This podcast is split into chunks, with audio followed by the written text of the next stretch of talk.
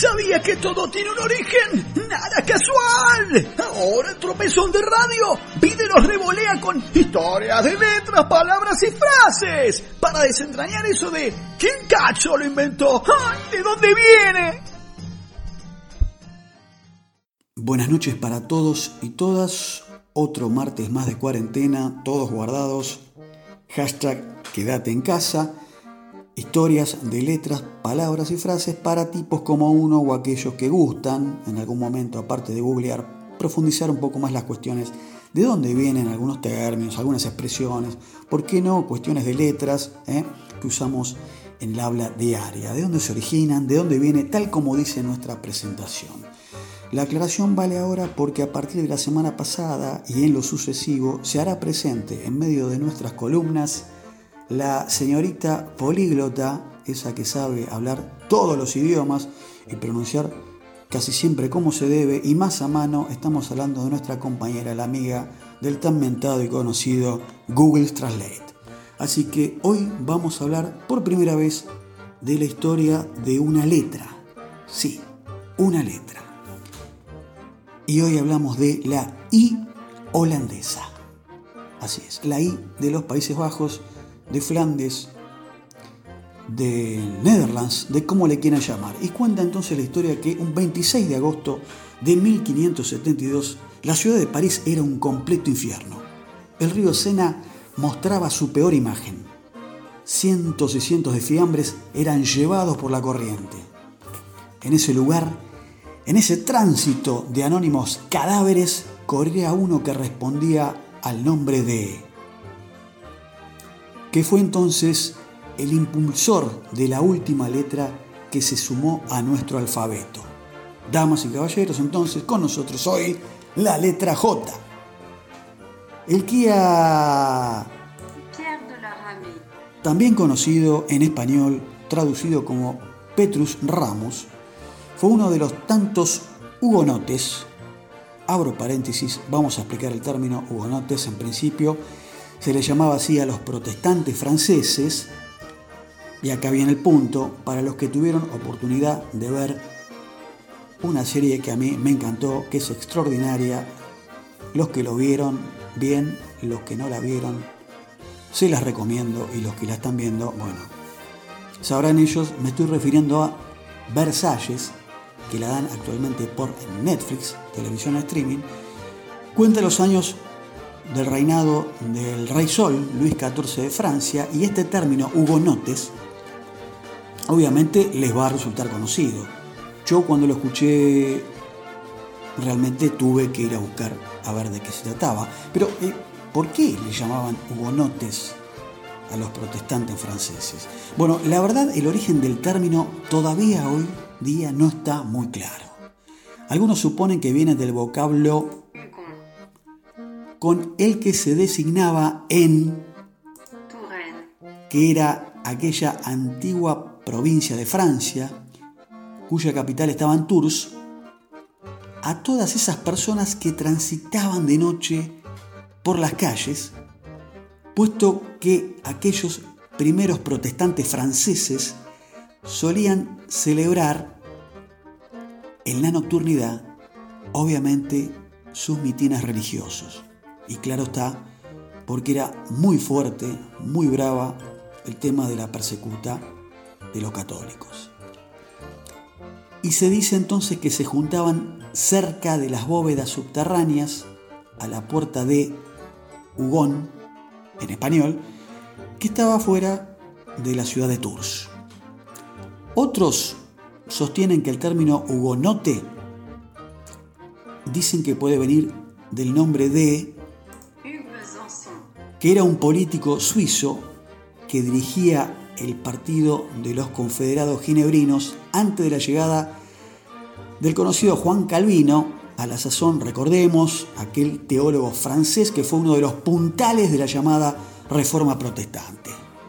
Entonces, es preciso recalcar que esta terminología, esta etiqueta de hugonote, mira el hugonote ese, sí, que se junta de noche y que no sé, que están leyendo la Biblia y no en latín y la Biblia en francés, que es una barbaridad, ah, un hereje, qué sé yo, se usaba en los años aquellos en que las comunidades en Francia mantenían estrechos lazos con la ciudad de Ginebra, en el país de Suiza, donde Calvino, otra vez, había establecido desde el año 1538 seminarios, tipos que formaban a los futuros pastores, a esos exiliados franceses que eran eh, deportados o desterrados por la preponderancia de la religión católica en el país galo, y que entonces cuando que se formaran iban a volver con todo el librito calvinista aprendido para eh, empezar a hacer este, eh, religiosidad o propagar la, doctrina en Francia o en cualquier otro país de Europa. otros autores apoyan la influencia de que el término hugonote viene del nombre que varios hacen derivar de que quiere decir hugonotes en francés, que viene de otro tipo, dicen, cuya gracia, cuyo nombre y apellido era Hugo Capeto, basándose en declaraciones del historiador flamengo del siglo XVI, Francisco Arau. Bueno, todos estos hugonotes protestantes franceses fueron ejecutados, masacrados, boletas se diría en el barrio, durante la llamada Jornada de la Masacre de San Bartolomé. Aquella juntada nefasta para matar miles de protestantes que se inició en la noche del 23 de agosto, cuando Carlos IX y su madre, Catalina de Medici, no pudieron o no supieron controlar a esa turba de fanáticos cristianos católicos que se lanzó a perseguir y a matar a quienes consideraban sus enemigos religiosos. Esto es los hugonotes los protestantes franceses. Bueno, volvemos al principio entonces porque entre aquellos cuerpos que aparecieron flotando en las inmediaciones del Sena, apareció el de uno, el de...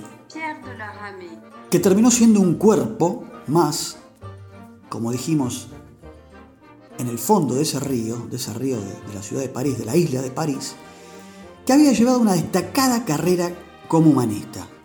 Sí, el tipo era un buen tipo, estudioso de, la centralidad del hombre, cambiar un poco el, paradigma de ese teocentrismo de la Edad Media.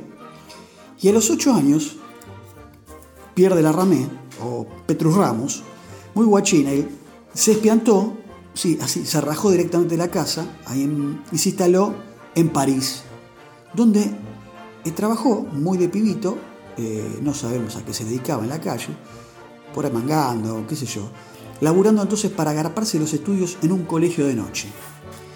A los 12, como ya era un completo bocho, nuestro amigo Petrus Ramos ingresó a la universidad y a los 21 ya estaba dando clases en ese mismo establecimiento. El tipo, pierde la Ramé, pudo haber tenido una vida muy tranquila, sin embargo, se rebeló contra la corriente de pensamiento predominante del momento, de esa banda de tipos que en ese entonces parecían más o menos los intocables, y fue así que nuestro amigo eh, Petrus Ramos consideraba al filósofo griego, nada más ni nada menos, estamos hablando de Aristóteles, como un completo, y atención con esto, abro comillas, un completo chamullero, un habitué del Zafras Lafra, como diría un amigo por ahí en la calle Bosch de la localidad de Villa Sarmiento, por sus teorías sin sentido, directamente, decía Petrus Ramos, hablando del griego. Entonces fue que cuando se empezó a difundir el pensamiento de, Petrus ahí en, París, llegó a los oídos de la gente, de algunos figurones, y eh, le pusieron los puntos directamente le dijeron, o te mm, conservas el laburo, te bancamos en el cargo de acá de la universidad dando clase, o directamente eh, rectificate, cambia, de pensamiento, en definitiva corregí tus ideas. Ese fue el ultimátum que le dieron a Pierre de la Ramé, a Petrus Ramos. Y entonces, ¿qué pasó? El querido Petrus optó por seguir con sus principios. O sea, el tipo no se amilanó, y entonces directamente le llegó el telegrama de la época, o sea, en definitiva se quedó sin el sostén, sin el laburo. Fue así que Pierre de la Ramé, ya desocupado y en la puerta, con todos sus eh, bártulos y, en la puerta de la Universidad de París, que después sería la Sorbona, ¿no? Eh, se tuvo que ir, obviamente, despedido y continuó dando clases en otras organizaciones, en otros institutos eh, educativos, donde su pensamiento y su corriente anti-aristoteliana, por así decirlo, se lo permitían. Hasta que el tipo, Pierre de la Rame, decidió convertirse en hugonote. O sea, se decidió convertir al protestantismo y fue entonces que voló, fue eyectado de una patada en el totó eh, fuera de París en busca de nuevos horizontes. Tiempo más tarde, gracias a la ayuda de algunos cortesanos y religiosos, pudo volver y puso todo su empeño, eso sí, nunca bajando, arreando las banderas, y todas las piedras que le tiraban contenedores a nuestro amigo griego Aristóteles, ahora en las cuestiones o metiéndose, digamos, en otro, en otro tema que engloba a lo que se llama eh, ese conjunto de normas y reglas para hablar y para escribir de correcta manera en una lengua. Estamos hablando obviamente del tema de la gramática del idioma. Sí, pierde la ramé, ahora se mete con el idioma y fue en esa época que se convirtió en el principal promotor de la letra en cuestión que tratamos hoy en esta columna. Dijimos al principio que era la famosa letra J. Y se me viene en la mente cuántos J famosos en la historia, ¿no? Digo lo primero, como Asociación Libre, JJ eh, Paso, Juan José Paso, aquel eh, figurón de la primera junta, eh, el negro JJ López, River y Boca, eh, ¿Por qué no? El Telo Aquel, el Hotel Transitorio JJ, ahí en el barrio de Núñez, eh, la J, el bailo español y tantos otros. ¿no? Bueno, mejor dicho, entonces, Petrus Ramos, Pierre de la Ramé, fue el gran gestor de la resurrección de este grafema, de esta letra como es la J. El problema fue que la J sonaba como vocal, sí, así como lo escuchan, la J en un principio sonaba como letra vocal en algunos casos y como consonante en otros, lo que, bueno, obviamente traía un problema de eh, se traspapelan los papeles, nos confundimos. Eh, ocurría antiguamente en aquel entonces también con otra letra conocida que así todo la seguimos viendo en algunos edificios aquí en Buenos Aires de la década del 30, del 20, donde la U es B corta y la B corta es U. Por ejemplo, esas palabras tengo ahora en mente el frontispicio de la municipalidad de Vicente López, dice municipalidad y la U es una B corta. Y frente a este dilema, hubo un célebre eh, gramático español también, que lo hemos conocido, algunos que supimos transitar aquella escuela secundaria en los años 80, estamos hablando de Helio Antonio de Nebrija, que propuso que se estirara un poco más las I consonante, transformándola en una I larga. Pero en definitiva, quien terminó finalmente imponiendo la propuesta del Kia Nebrija fue nuestro amigo Petrus Ramos, o sea, Pierre de la Ramé, ya que gracias a su método de la gramática, el carácter, la letra, se incorporó a las imprentas bajo el nombre de I iota larga, así como lo escuchan. La J se la denominaba como iota larga, claro, porque dijimos que era la I como la J, así como la U y la B corta, esto era iota larga para diferenciarla de la I, la vocal de la consonante.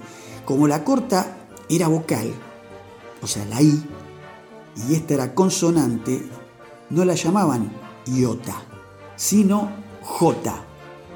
¿Sí? En el devenir, en el tiempo, ese iota, iota, eh, J, J. Pero en España le dieron otro nombre. Al principio, en la península ibérica, la conocían como I holandesa.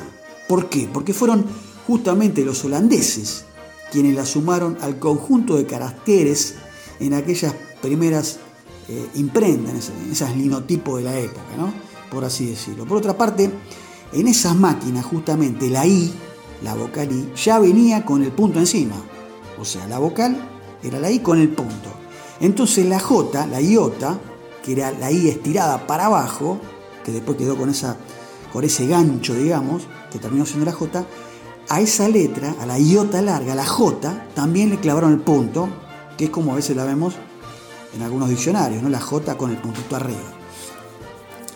Fue así entonces que a partir de ese momento el libro más vendido de todos los tiempos, estamos hablando obviamente de la Biblia, comenzó a multiplicarse gracias al gran invento de esas máquinas de tipos móviles, por así decirlo, y en ella, por la acción de nuestro amigo Pierre de la Ramé, Petrus Ramus, aquel humanista protestante cuyo cuerpo inerme fue tirado a las aguas del río Sena en la isla de París, el personaje más conocido de la historia, aunque Lennon haya dicho que los cuatro de Liverpool fueron tan conocidos como él, bastante sacrílega y hereje la frase, al menos para mí, el amigo de el que hace poco celebramos la Pascua, estamos hablando de Jesús, el barba hecho hombre, pasó entonces a ser llamado por el laburo de Pierre de la Ramé y la famosa letra que hoy nos invoca esta columna, en vez de Jesús, se llamó Jesús. Así que amigos, fíjense ustedes el derrotero que ha tenido esta, esta aparición de parir la letra I, estirada para abajo, con el rulo, con el gancho, como le quieran llamar, hasta que se dio a conocer como la J en esta entrega hoy de historias, de letras, palabras y frases. Nos despedimos entonces hasta la próxima semana.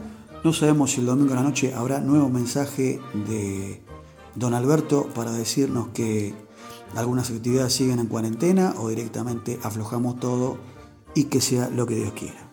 Gracias. Chao.